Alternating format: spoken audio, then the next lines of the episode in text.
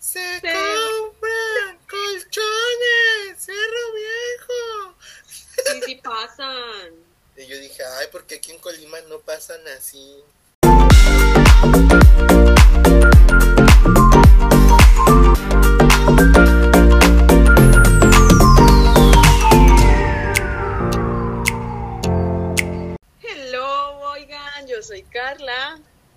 Soy Chava, bienvenidos al episodio 1 de la temporada 2.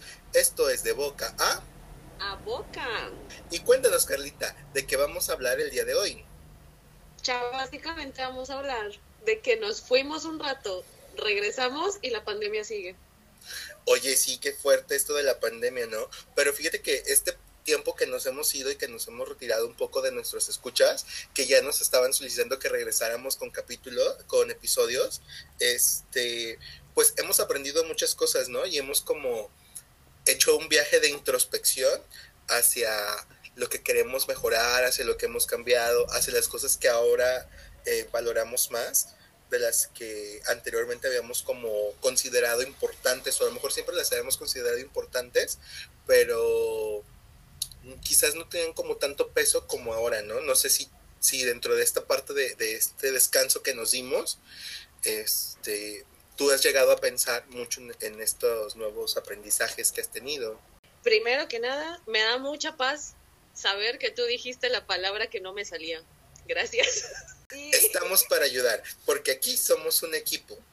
Yay. Pero fíjense, este, fíjate que regresando al tema, creo que uno de los elementos tiene que ver con como con el permitirnos explorar nuevas palabras, el permitirnos explorar nuevas formas de comunicar, el permitirnos, creo que esta pandemia también nos ha permitido como darnos la posibilidad y la pauta de ser menos exigentes y darnos quizás un poco más de pauta para el error, para equivocarnos. No sé, creo que es uno de los mayores aprendizajes que yo he tenido ahorita. Creo que la pandemia la hemos vivido a base de prueba y error. Sí, ha sido bien complicada, no manches. O sea, bueno, brevemente les hacemos un recuento a nuestros escuchas. Eh, nos fuimos justamente porque nos llegó el semáforo en rojo, no nos podíamos reunir. Después lo comenzamos a grabar en línea. Después este, tuvimos como personitas con sospechas de COVID. eh, ya después mejoró todo esto, pero ha sido como un tema como bien complicado. Pero sin embargo, sí creo que este espacio nos ha permitido que todos y cada uno de nosotros vayamos haciendo un recorrido sobre nuestra vida, sobre las cosas que hemos hecho, pero sobre todo también, insisto nuevamente, las cosas que hemos aprendido.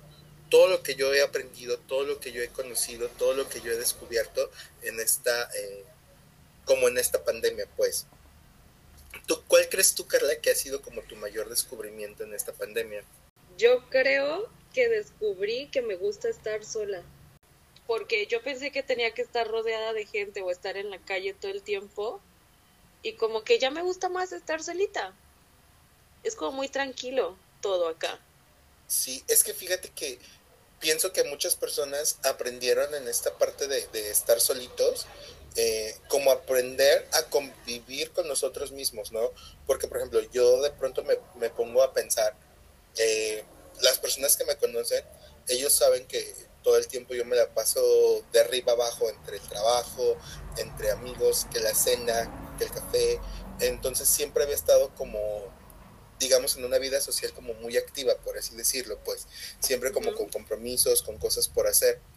Y pienso que hay muchas personas que en esta parte era como el no sé estar solo, no me gusta estar solo y sin embargo esta pandemia creo que nos ha obligado a aprender a estar solos, a vivir con nosotros mismos y a poder conocer incluso hasta nuestros propios demonios, ¿no?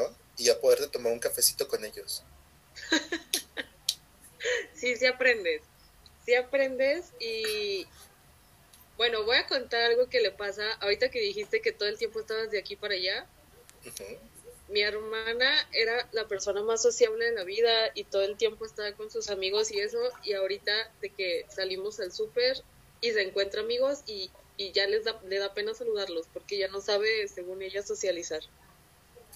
Creo Sí. que eso no se me ha quitado a mí. Fíjate que no, sé si sea un tema de que se nos olvida socializar o si sea un tema que como la pandemia nos mantiene distanciados, de pronto quizás uh, comienzas como a reformular como estas personas con las que salías, con las que convivías, que solamente no es el tema del que salimos y podemos platicar de eso, sino que también pienso que te da la oportunidad, la pauta para poder eh, ir identificando como estos verdaderos amigos, que puedes hablar de más cosas y no solo de eso, y que no importa como el, tiempo, la distancia o cuánto tiempo pases sin, sin, sin comunicación, pues, ¿no? Eh, sino que siempre está como en esta constante de, de mantenerte como con cosas que hablar, con algo que decir, con algo que contar. Entonces, no sé, pienso que no es que se nos olvide socializar, solamente sí creo que quizás y solo quizás de lo que de lo que hablábamos cuando nos veíamos era de los lugares donde socializábamos y no tanto de no era tanto un tema de socializar como tal con alguien como más fraterno pues. Entonces Mm, no sé, mi, mi, mi, punto de vista tiene que ver como, como con esta línea, pues de que al final de cuentas, por ejemplo, eh, redescubres con qué personas no te enfada seguir platicando. Redescubres con qué personas puedes hablar de muchas cosas, aunque no tengas nada, aunque haya pasado mucho tiempo sin verlo, aunque haya pasado mucho tiempo sin compartir eh, cosas o momentos. Entonces pienso que, que ese ha sido como como un gran descubrimiento de las personas y el poderlo capitalizar, o sea, el aprender a capitalizar como esta soledad, y digo esta soledad entre comillas porque no es una soledad de, ausencia y de vacío infértil, sino que pienso que es una soledad eh, de tierra fértil que te va a permitir como redescubrir y conocer cosas nuevas, lo que te decía, de pronto conoces a tus demonios y ya te puedes sentar con ellos, echarte el cafecito y la plática y decirle, a ver. Y aprender a convivir. Sí, exacto, porque mm, sí creo que, que esos es como los elementos como más complejos. Pero a ver, Carla, cuéntame, ¿tú cómo, lo, cómo viviste esta parte de la soledad? ¿Cómo fue al inicio? ¿Cómo, cómo fue? ¿Cómo te hiciste compa de ella? Pues es que al, al inicio me estresé mucho. O sea, me estresé demasiado porque mi círculo social, por así decirlo, se hizo chiquito a cuatro personas. O sea, de que las cuatro que viven en mi casa y yo. Cinco, vaya. Se me fallaron las cuentas, amigos. Pero, este, después me di cuenta que, o sea, que no era malo, no era malo que yo estuviera en mi cuarto, aunque sea nada más estuviera sentada viendo una chancla. no, no me estaba enfadando, estaba como que, no sé, mi mente sí estaba como muy tranquila, muy relajada. Y ahorita de que a veces estamos, no sé, cenando los cinco en el comedor y de pronto escucho mucha plática, mucha plática y ya es como que, ay, me saturo y me regreso a mi cuarto. Pero probablemente me saturo de las mismas voces, porque cuando regresamos a vernos, que nos vimos, ¿qué fue en tu cumple, no, Chavita? Sí, sí, sí, claro. Hace un mes más o menos. O sea, no se nos acababa la plática porque teníamos desde marzo de 2020 sin vernos. Entonces, como que esa plática de personas diferentes, este también me Sí, creo que, ese es uno de los elementos también, ¿no? Que eh, creo que tiene como una interpretación de que te cansas de estar como con las mismas personas no te cansas, sino que la plática con las mismas personas de pronto torna a ser como la misma información, la misma queja, la misma duda. Y cuando lo haces diferente, que sales con otras personas, cambia completamente el chip, aunque sean las mismas cosas, pero te permites como llegar a un a una comprensión de la información distinta, pues, ¿no? Pues es que sí, o sea, porque en el mismo círculo siempre es como de que ¿y cómo te fue en el trabajo? ¿O qué vamos a hacer hoy? ¿Sabes? Y aunque le preguntes, aunque te pregunte a ti lo mismo de cómo te fue en el trabajo, ya me puedes decir como de, ah, es que hoy vi a tal persona, o hoy tuve clases, o hoy tuve reunión. Es otra respuesta diferente a la que estamos acostumbrados siempre en la casa, por lo menos en esta. De, ah, bien, gracias. Y ya. Sí, sí, sí, sí. Y fíjate, esa parte de, del cómo te fue o, esta de la misma respuesta que damos siempre, creo que también es como otras las cosas que aprendimos, ¿no? Porque ya no solo nos interesa que me diga que está bien, ¿cómo estás? ¿No? Y es bien, pero bien cansado, bien enfadado, bien harto, ¿cómo es bien? Te da como mayor margen para poder obtener información y entonces ahora sí pueda existir como un diálogo, porque sí creo que nos despertó mucho la empatía con el otro. Exacto. Creo que aprendimos a ser empáticos.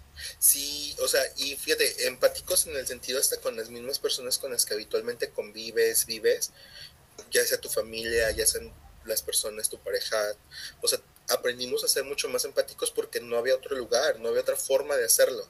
Era la única manera que teníamos, ¿no? De, de estar como, como con ellos, de estar platicando, de saber qué es lo que pasaba, ¿no? Por ejemplo, yo me hice muy callado. En, esta pandemia me hice muy callado en casa, o sea... No te creo, chava. aunque no lo crean, aunque no lo crean. O sea, me convertí y me hice una persona muy callada. Eh, como más de estar escuchando, de estar expectante. Inclusive, mm, a mí me gusta el chisme y creo que en muchos episodios se los he dicho. Eh, Cuéntame, Pedrito. Y uno de estos elementos fue que también hizo que me alejara del chisme. Porque el chisme versaba como mucho sobre temas que yo decía, estoy saturado de esta información, estoy saturado de esto y no quiero más, ya no quiero saber qué más va a ocurrir, no quiero saber qué más eh, va a pasar. Entonces creo que también aprendimos a ser como selectivos, ¿no? Pues es que aparte te das cuenta como de que, ¿y esa información a mí qué? O sea, ¿qué me importa que la hija de no sé quién haya hecho tal cosa? Es a mí que ya no es como de, a ver, más. Sí, pero fíjate, es que es esa parte porque antes, bueno, no sé, quizás a mí me gustaba el chisme para saberlo y echar chacoteo. Ok. Mm, no era como saber el chisme para saber de la vida del otro. Sino para tener plática, vaya. Exacto. Ajá, y entonces creo que cambió como mucho esta, esta forma de hacer plática. Creo que también ese es otro de los elementos. Ya no haces plática de lo que el otro le pasa, sino que ya puedes hacer plática de lo que a ti te pasa, de lo que a ti te ocurre. Ajá, y creo que eso tiene que ver gracias a la pandemia, justo que aprendimos a estar con nosotros mismos, nos aprendimos a conocer y entonces es como, nos hicimos como conquistadores de nuestro propio mapa. Y teníamos un mapa como y nos hicimos como tenemos como una como un mapa con un tesoro que ya teníamos como ah esta sí este es mi máximo tesoro y la pandemia nos dijo oye espera es que hay más tesoros regados en otros lados no y entonces comenzaste a crear como ese nuevo mapa como esas nuevas rutas como esas nuevas guías de encontrar qué cosas son las que te pueden como redirigir. Y, y, en esta parte de redireccionarse, no sé si a ti te pasó, Carlita, eh, que de pronto también el estar contigo, el estar sola, el estar introspectiva, también te dio la pauta de tomar decisiones y de hacer cosas que quizás en otras circunstancias hubiera sido complejo que las tomaras. Ok, sí me sirvió. Hasta estoy emprendiendo, amigos. Después les voy a dejar las redes de mi changarrito, ¿eh? Pero, o sea, es que literal, en esta cuarentena de año y cachito, uno de estos días yo estaba muy aburrida y de pronto decidí robarle un hilo a mi mamá, un hilo, o sea, literal una bolita de hilo, para ponerle alguna cosa diferente a una blusa. Y descubrí que no es tan difícil esa onda de ponerte creativa con los hilos y las agujas. Y nada, ahora tengo un negocio en el que vendo cosas bordadas, cosas tejidas, cosas que probablemente la gente dice, ay, son cosas de viejita, pero eso también me relaja un buen. O sea, hace unas semanas hubo una situación ahí medio, medio complicada por estos lados y agarrar literal un ganchito y una bola de hilo para ponerme a hacer, bueno, hice un cocodrilo pero para ponerme a hacer ese cocodrilo en tres días me relajó demasiado, o sea, pude estar más tranquila tejiendo que poniéndome a meditar, pon tú. Entonces eso está padre. Sí, fíjate, está súper chido. Y esa parte que dices ahorita de, lo bordado y de que está súper de viejitos, no es cierto, está súper, acuérdate, lo vintage está de moda y continúa. Y estos son temas como artesanales como tal.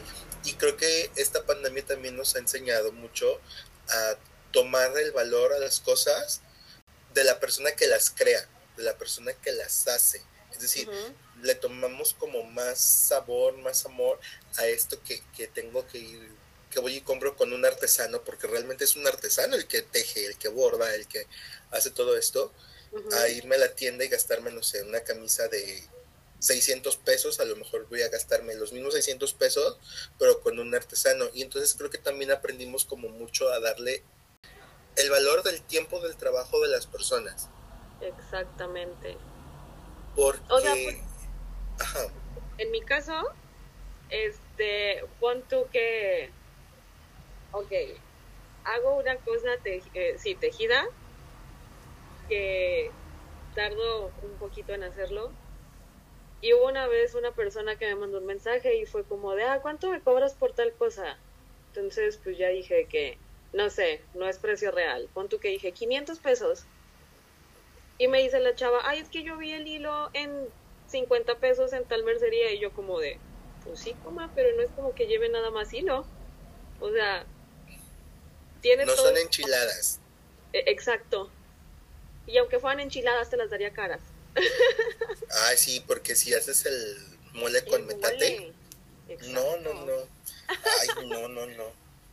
Pero sí, o sea, creo que hemos aprendido, creo que otra de las cosas que nos eh, que hemos aprendido con esta pandemia ha sido eso, ¿no? El tiempo de las personas. ¿Sabes qué otra cosa aprendí? Cuéntanos. Tengo tengo una una conocida que tiene, creo que ni siquiera tiene 25 años. Y de pronto en pandemia entró, o sea, en una depresión, una ansiedad, una combinación de los dos, así cañón. Y el mundo estaba diciendo como de, pero es que no, o sea, yo creo que está fingiendo porque está muy chiquita para estar deprimida. Y es como, no, o sea, tú no sabes qué está pasando, tú no sabes a qué está acostumbrada. Deja que la morra se deprime y vaya a terapia. ¿Cuántas cosas perdimos? Exacto.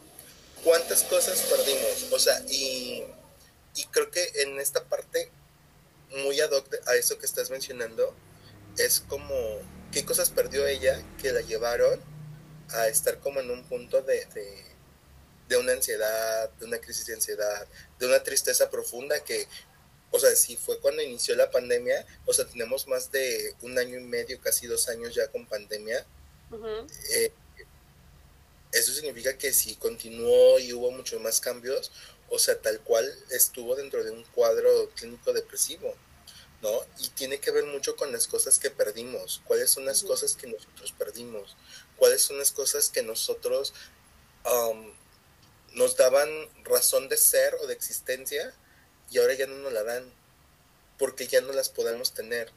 Entonces, creo como mucho en esta línea de de que si no, has, no te has puesto a pensar o a hacer este viaje de introspección, pues quizás un buen comienzo es como el, ¿dónde, qué cosas perdiste? ¿Cuáles son las cosas que tú has estado perdiendo? ¿Cuáles son las cosas que, que te dolieron al inicio? ¿no? Y entonces una vez que ya las perdiste, que ya está difícil aprender a maniobrar con ellas, pues entonces tuviste que aprender a maniobrar con cosas distintas.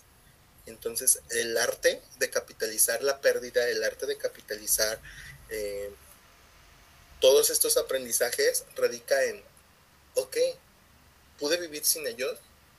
¿Sí o no? Y a lo mejor sí pude vivir sin ellos, entonces quizás no eran tan esenciales. Y quizás en esta parte pude hacer un viaje hacia lo que a mí me tocaba, hacia lo que a mí me pasaba, hacia lo que a mí me sucedía. Mm, me hice compa mío completamente, pude ver nuevas cosas en mí. O sea, yo creo que eh, si hay algo que puedo como decir de manera como muy personal eh, sobre esta pandemia, sobre estos aprendizajes, ha sido que mi proceso de pandemia fue todo un proceso de descubrimiento conmigo, con este que soy, que quería ser, pero que no podía porque tenía N cantidad de miedos y que entonces hoy por hoy puedo decir, estoy bien a gusto, bien tranquilo, me hice compa de mis miedos Y no fue fácil, ¿eh? O sea, hubo llanto, hubo drama, hubo risa, eh, todo, pero al final lo logras capitalizar y entonces te conoces a ti y entonces comienzas a darle el valor de las cosas que dices, esto sí es importante, esto sí es este valioso, esto sí lo quiero mantener. Y entonces comienzas a construir un nuevo tú con, con menos cosas alrededor. Ay, qué profundo. Ay, así soy de vez en cuando. Y ustedes no han visto las cosas que puede hacer uno con la profundidad. ok. Vean terror en, el, en lo profundo. No puedo ver esas películas. Apenas en esta pandemia mis hermanas descubrieron que le tengo fobia al, al, a las aguas profundas y las que no se ve que hay abajo. Ah, ya, sí. Apenas en esta pandemia descubrieron eso, o se los dije. Y luego aparte también les dije que me daban mucho miedo las estatuas grandotas, que todavía no sé cómo se llama esa fobia. O sea, no estatuas en específico, pero cosas que son muy grandotas y yo estoy chiquitita a un lado. Me da mucho miedo. Y entonces desde ese día se encargan de mandarme imágenes de estatuas en el fondo del mar. Megalofobia se llama. Ah, es pues, el pánico que sentimos eh, por cosas muy grandes.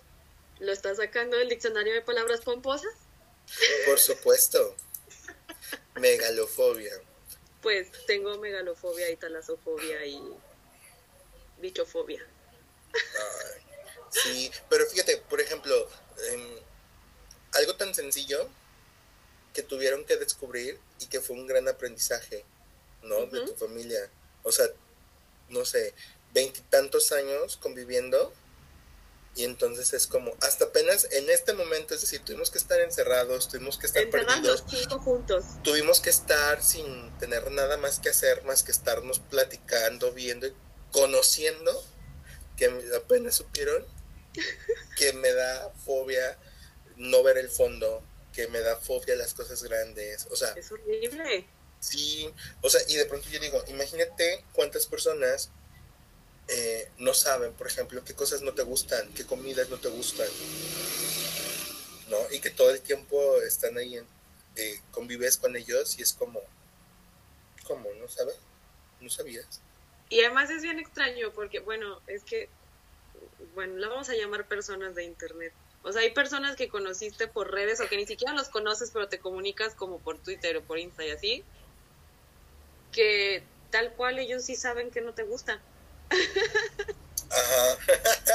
o sea, literal es como de que, no sé, voy al restaurante donde eh, trabaja uno y es como de, tus chilaquiles tienen mucha mayonesa, por cierto. Cosa que no me gusta. Pero si te gusta la mayonesa. La mayonesa me choca. Y el jitomate. Del jitomate sí me acordaba, pero que no era la crema. Lo que no, la crema sí me gusta. Ah, me cae mal, sí, pero me gusta. Ok. Ah, yo me acuerdo que, bueno, no lo sé, vemos. vemos. Es que tocamos. Lo revisamos creo que ya me balconé, que soy una muy mala persona porque se me olvidan las cosas. Pero bueno, ojo, se me pueden olvidar mucho las cosas, pero cuando estoy en el lugar que las requiero, las recuerdo. Ah, y entonces es como, oye, yo me acuerdo que alguien había dicho esto, ¿no eras tú? sí, soy yo. Ah. ah. Bueno, te lo traje al revés. Podemos quitárselo. No te lo comas porque tiene mayonesa. Ajá, casi, casi así te lo traje. Mm. Eh, ¿Qué más? Creo que, ¿Qué otras cosas crees que hayamos, eh, que aprendimos en esta pandemia, en este retiro que nos dimos? Que ah, no me acuerdo si lo dijiste, pero que hay personas con las que sí mm, podemos vivir sin ellas. O sea, no de que sin ellas de, así de puf, ya nunca más, pero pues hay personas que al parecer no eran como parte esencial de nuestra vida. Ajá, sí, claro, sí, sí, sí, o sea que regresando como en esta parte que hablábamos al inicio, ¿no? De, de las personas que nosotros, que nuestra vida eh, se mantenía como muy expectante lo que hacíamos con esa persona a los lugares, pues, a los espacios que conver eh, en los que convergíamos y no tanto en, los, en, en las vivencias que teníamos, pues. Exacto. Entonces, sí, fíjate que, ay, es que es bien fuerte, ¿no? O sea, es bien fuerte porque, no sé, y ahorita pienso en una, en una película, porque la acabo de ver hace poco, eh, Treintona, Soltaria y Fabulosa. Ah, es buena. Y entonces estas dos amigas, que de pronto una de ellas fue como nuestro único, lo único que nos unía eran nuestras ganas de ser, de tener pareja y de hacer cosas de pareja, ¿no? Y que entonces cuando es, yo ya no encajo ahí, yo ya no puedo estar ahí, entonces vas, te mueves, buscas y entonces identificas dónde sí encajas, dónde sí y el por qué sí no, y de pronto cómo nos da hasta cierto punto miedo el... Mm, ay, ¿cómo decirlo? Nos da como miedo el desapartarnos de esas personas porque pensamos que si nos desapartamos vamos a dejar de existir o vamos a dejar de estar, ¿no? Y, y eso es algo como súper fuerte, súper, súper fuerte, porque entonces imagínate cuántas personas perdieron eso y que entonces literal dejaron de existir, porque su vida existía gracias a, a los demás. Entonces, ay no, o sea, es que está súper cañoncísimo como la situación. Ya sé. Oye, ahorita que dijiste películas, estaba todo muy serio y todo. Y probablemente lo que voy a decir ahorita no sea tan serio. Pero no descubriste que por más eh, plataformitas de pelis y de series que tengas, terminas viendo lo mismo. Nunca son suficientes. Nunca encuentras suficiente información. Tengo HBO, tengo Disney Plus, tengo Netflix, tengo. ¿Cómo se llama el otro? Prime y termino viendo lo mismo en Netflix y ya. Chica, ese taller tlacuache sí que deja. Pues no, porque se divide la cuenta entre las cuatro personas que... No, ahí hay billete. A mí no me mientas. Cuando quieras te presto el que tú quieras. ah, vean Monsters at Work en, en Disney Plus, es muy bueno. Son monstruitos de Monsters. Ok veremos. Veremos. Fíjate que mm, sí, o sea, tal cual, te diste cuenta que al final de cuentas tienes un montón de plataformas, pero siempre terminas viendo lo mismo. Siempre termina. Y también, no sé si a ti te pasó, que te pudiste dar la oportunidad de ver algo distinto.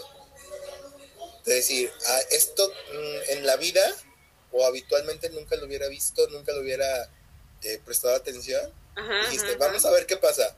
Y te clavaste. Y te clavaste y decís, no manches.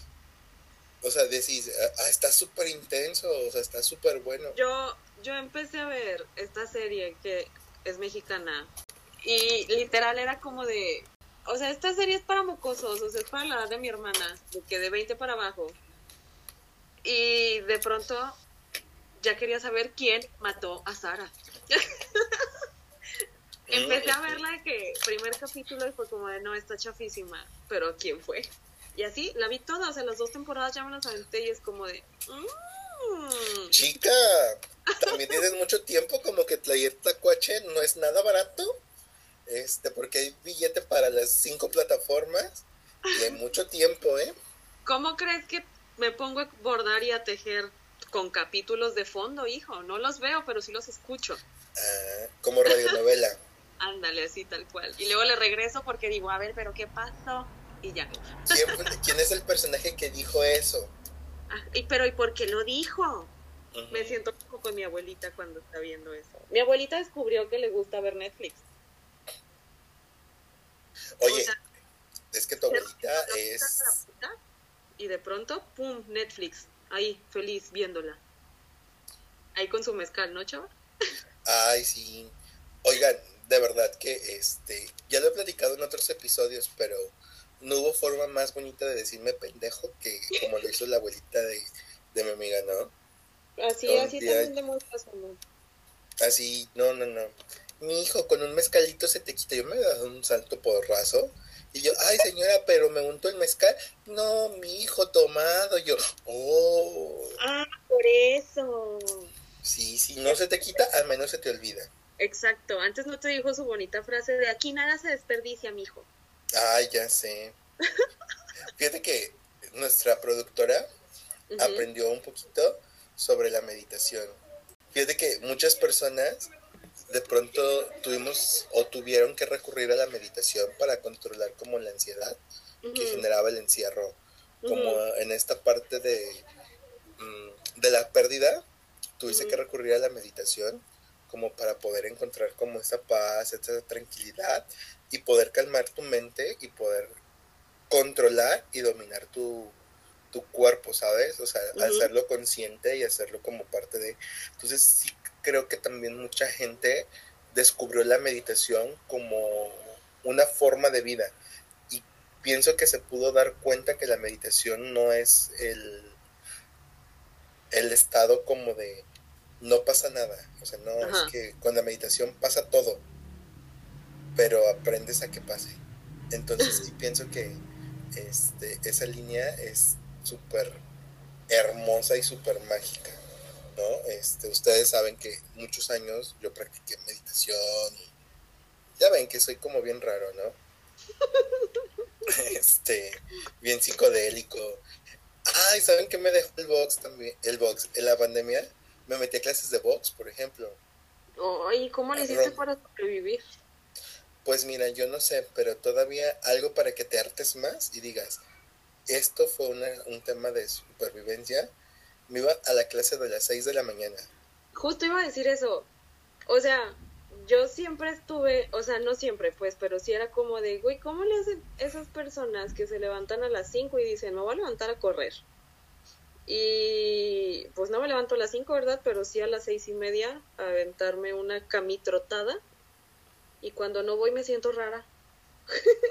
siento que camitrotada, cuando... ¿Eso significa que das vueltas alrededor de la cama? No, claro que no. Me fui a la, super unidad deportiva de Comala. ¿Sabes? ¿Qué es lo que yo pienso? ¿Dónde está la magia? ¿En dónde? En los 10 segundos de tomar la decisión. ¿Verdad que sí? O sea, de que si ya te levantas y te pones los tenis, ya no hay forma de que digas, ya no voy. Desde que estás acostado y dices, suena el, el despertador y entonces dices, ay, cinco minutos más.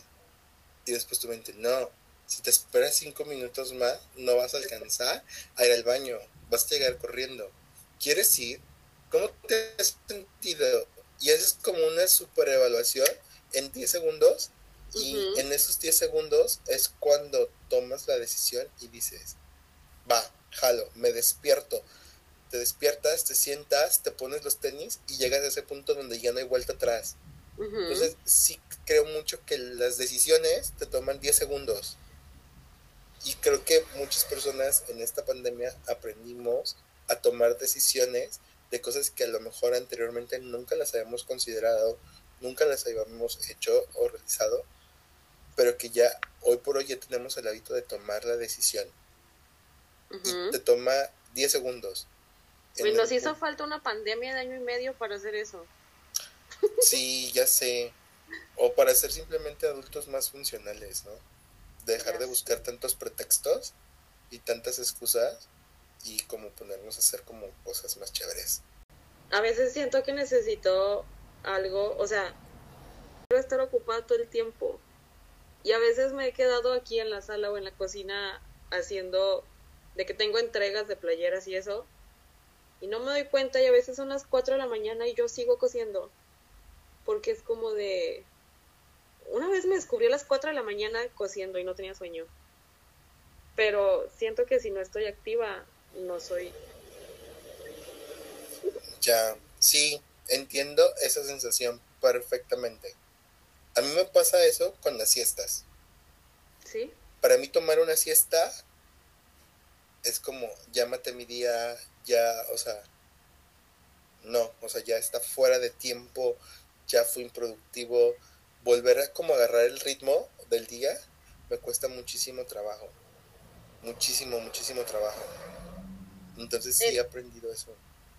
Fíjate que en, también en este tiempo me fui unas semanas a casa de una prima en Guadalajara y justo ella, eh, ella y su esposo eran como tú, de que no les gustaba dormir siesta, pero así de que todo el tiempo estaban trabajando, eh, uno es psicólogo y la otra es maestra. Y todo el tiempo estaban como que trabajé, trabajé, trabajé, trabajé. Y yo me sentía también muy culpable por subirme a dormir una siesta de 20 minutos. no estar haciendo nada en ese rato. Porque ni siquiera descansaba, solo los escuchaba a ellos trabajar y era como de, yo tendría que estar trabajando también, ¿verdad? Tendría que estar haciendo algo. algo. Sí, y te llegas a sentir culpable. Sí. Sí, completamente de acuerdo. O sea, a mí me pasaba, pero por ejemplo, lo que sí acostumbro es, um, después de la hora de la comida, terminas de comer y mientras estás en el proceso digestivo, que es cuando empieza a dar sueñito, son mis cinco minutos para cerrar mis ojitos, son mis cinco minutos para este, descansar y digo, ay, a huevo. O sea, con esos cinco minutos que descansan mis ojos, agarro la energía para seguirle. Es que como que esos cinco minutitos, diez minutitos, como que te desconectan tantito y sí descansas. O sea, porque neta me, me he descubierto así de que sentí que me dormí tres horas y veo el reloj y pasaron diez minutos y me siento tan tranquila y tan a gusto. Oye, mucho más que cuando te duermes las tus ocho horas, ¿no? Las ocho horas que despiertas cansado. Amo el meme que me describe tal cual, que es como de dormí ocho horas y amanecí cansado, ni para dormir sirvo. literal, literal. Pero sí para muchas cosas. Oye, Carlita, y entonces en resumen, ¿para qué crees tú que este cuáles crees tú que serían como los aprendizajes que platicamos en este en este episodio que nos ha traído la pandemia? Eh, yo creo que la pandemia nos ayudó a conocernos, a conocer lo que nos gusta y lo que no. Ay, perdón amigos, me piqué con un segurito. Este, lo que nos gusta y lo que no nos gusta hasta de nosotros mismos. A mí no me gusta que no me gusta descansar. ok. Ok, muchas gracias. nos, quedamos viendo el letrero. Yo así, así de. Es que ustedes no saben, amigos, pero, estamos este. Seguimos eh, grabando a distancia porque estamos en semáforo rojo. Ajá, seguimos, sí, y bien triste mi, mi historia porque ahora soy yo el que tiene este COVID, desafortunadamente, todo bien, pero bueno. Estás al 100. Sí, súper al 100, gracias a la vacuna. Pero... Es justo lo que iba. Qué bueno que estás vacunadito. Sí, la verdad es de que sí. Fíjense eh, que para mí, yo podría resumir el episodio de hoy eh, como en una... En, dentro de los aprendizajes que nos dejó esta pandemia, eh, retomo mucho lo que tú mencionaste, el aprender a conocerte, el aprender a convivir con tus propios este, demonios, hacerte los compas, en el descubrir nuevas cosas y el aprender a viajar mucho más ligero. Creo que en esas tres cosas lo podría como, como resumir. ¿Qué aprendizajes tan profundos, Chavita? Fue un episodio muy profundo. Yo pienso que sí, pero no tan profundo como para no ver el fondo. Ay, no tan profundo como para que me dé miedo. Exacto, porque lo importante aquí es que cada vez va a ser más profundo en medida en la que tú alcances a ver más hacia el bajo. Es decir, que entre más conozcas, más vas a saber lo que hay y entonces cuando menos te lo esperes, vas a estar en un lugar muy profundo, pero ya sin miedo porque ya pudiste descender a todo ese lugar, a todo ese nuevo espacio. Y mientras explicas eso, yo acá hiperventilando y cerrando el puñito porque ya me estoy imaginando en lo profundo literal. Por la megalofobia, así viste. Ah, sí, tal cual. Ya me vi revolcada por una ola. Ay. Yo los espero en la orillita por el momento. nos falta ir a la playita, a meternos, a que nos dé una revolcada el mar. Yo pero les cuido las chanclas acá en la arena. Sí, pero ahorita no, ahorita no vayamos a la playa porque estamos en semáforo rojo. Sí. Aquí en unos dos años probablemente ya podamos ir sin problema. Me parece perfecto. Igual y antes, pero pues, vamos a darle nos, Mientras agarramos colorcito en la azotea o con bronceador en crema.